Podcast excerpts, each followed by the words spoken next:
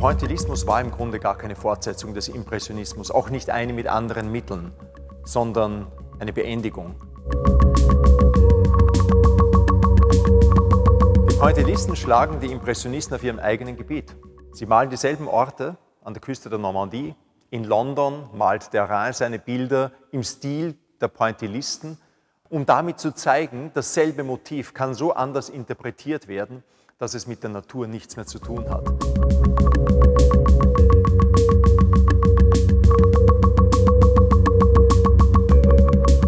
Mit einem neuen Thema, mit einem neuen Motiv hätte man vielleicht die neue Form dem Sujet zugeschlagen. Aber indem man das alte Motiv hernimmt, war völlig klar, dass die Revolution in der Form, in den Gestaltungsprinzipien stattfindet und nicht im Entdecken neuer Motivfelder.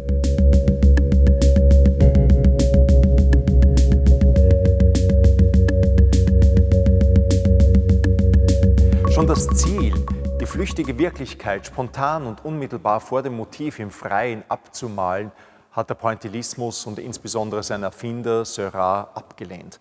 Er ist zurückgekehrt ins Atelier. Er konstruiert die Bildwirklichkeit, er setzt die Farben willkürlich und neu und er konstruiert die Gegenstände nach geometrischen Grundformen, die letzten Endes mit der Wirklichkeit gar nichts zu tun haben. Zugleich bringt dieser kleine, richtungslose Farbpunkt, der in seiner Reinheit gesetzt wird, eine eigene Stille in die Bilder, eine Zeitlosigkeit. Es wird dem Impressionismus gleichsam Dauer verliehen.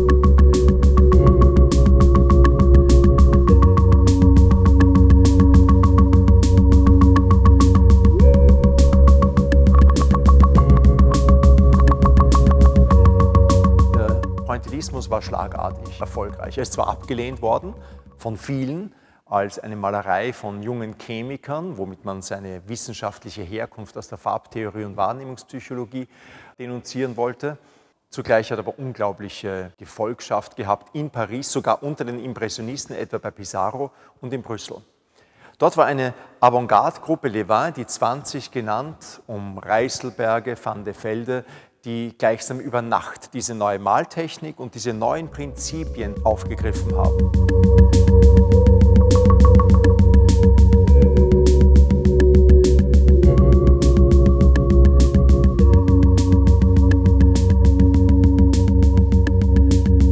Diese Ausstellung versucht an wirklich exemplarischen Hauptwerken zweierlei. Einmal die Geschichte des Pointillismus darzustellen mit den zwei Zentren Frankreich, Paris und Brüssel, weil dort der Impressionismus auch tatsächlich in seiner gesamten Tragweite verstanden wurde. Von der Maltechnik, dem Setzen des Punktes, der sich langsam zum Farbfleck, zum Farbstein, eine Mosaik entwickelt und schließlich eine Farblinie annimmt bei Van Gogh.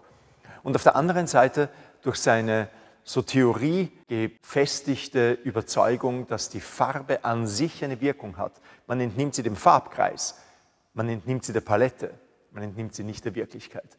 Diese zwei Aspekte des Pointillismus verfolgen wir in der Geschichte zwischen 1885 und 1895. Das ist jenes Jahrzehnt, in dem der Pointillismus auch wirklich als Avantgarde verstanden werden kann.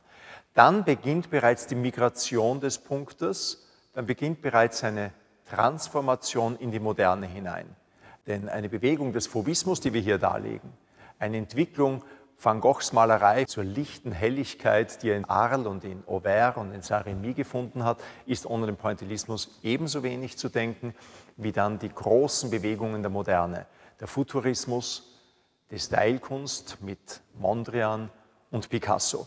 Er rezipiert ihn sowohl in seiner vorkubistischen wie in seiner kubistischen Zeit und schließlich macht er ein Bild, mit dem er letzten Endes deklariert, die Befreiung des Künstlers vom Zwang, nur einen Stil zu haben. 1917 malt er ein Hauptwerk der französischen Barockmalerei des 17. Jahrhunderts nach, im Stil Seuras und sagt damit, ich kann kubistisch malen, zur selben Zeit ein Klassizist sein, der in Rom geworden ist, und zur selben Zeit ein pointillistisches Bild malen. Der Künstler ist frei, er kennt keine Zwänge mehr, die Kunst ist autonom und unabhängig geworden.